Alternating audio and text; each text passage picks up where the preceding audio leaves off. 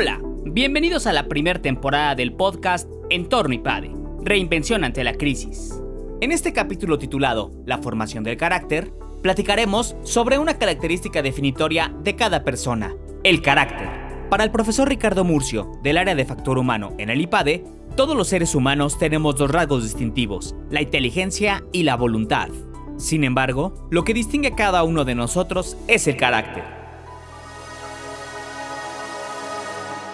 El carácter distintivo de personas y sociedades. Hay en el fondo del ser humano o en el principio mismo del ser humano su naturaleza, su constitución, aquello de lo que todos los seres humanos estamos hechos, estamos constituidos. Aspectos que van más allá de la biología misma, aspectos que van más allá de entender un carácter material del ser humano. Hay una naturaleza que podríamos entenderla de manera muy sencilla como aquello para lo que la persona está hecha aquello que hace que la persona sea persona. Hay en distintas obras de filosofía, de psicología, hay una tendencia o una explicación de que el ser humano, al igual que muchos de los objetos, tiene un propósito, tiene una razón de ser. Y esa razón de ser requiere o le exige un modo también de ser, una particular constitución. Es Vamos a poner un ejemplo muy sencillo, como si uno tuviera una navaja. Pues la navaja o unas tijeras, pues sirven para cortar. Unas tijeras que no tuvieran filo, pues no servirían para cortar y por lo tanto no cumplirían su propósito. No es que uno dijera, bueno, es que esas tijeras sin filo no son tijeras propiamente, pero no sirven o no están cumpliendo con la función o con el propósito para el que han sido realizadas. De igual manera, el ser humano pues tiene una, una naturaleza y un propósito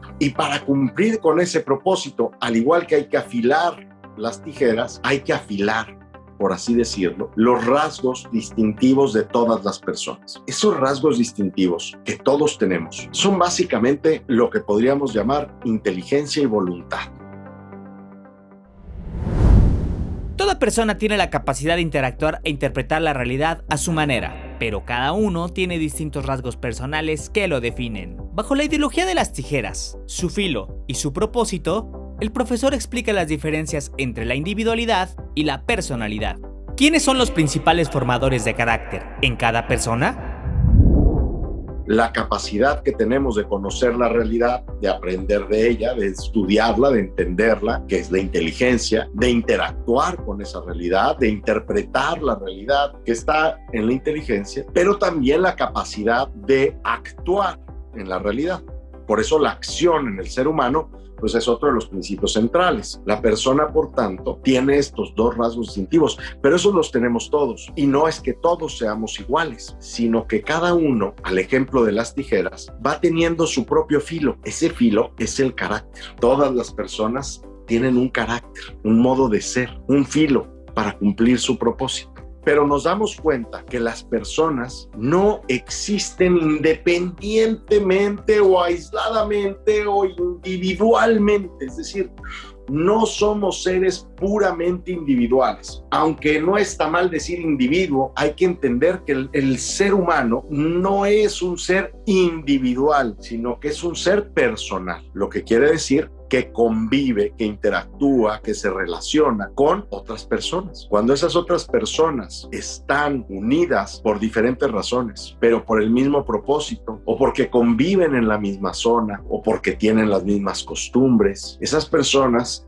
que forman sociedades van dándole carácter a la persona.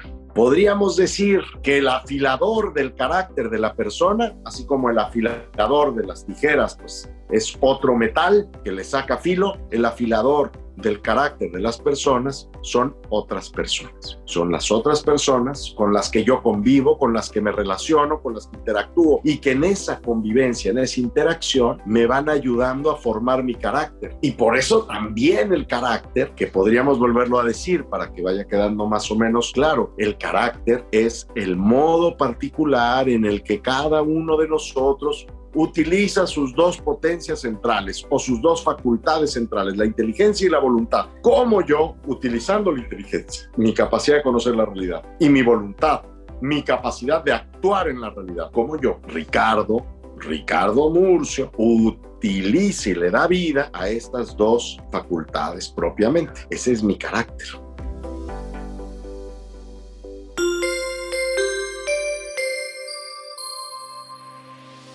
Suscríbete a nuestro canal de YouTube IPADE News Media y visita ipade.mx diagonal blog. Encuentra videos, artículos e infografías relacionadas con el mundo empresarial de la actualidad. Y no olvides compartir este contenido.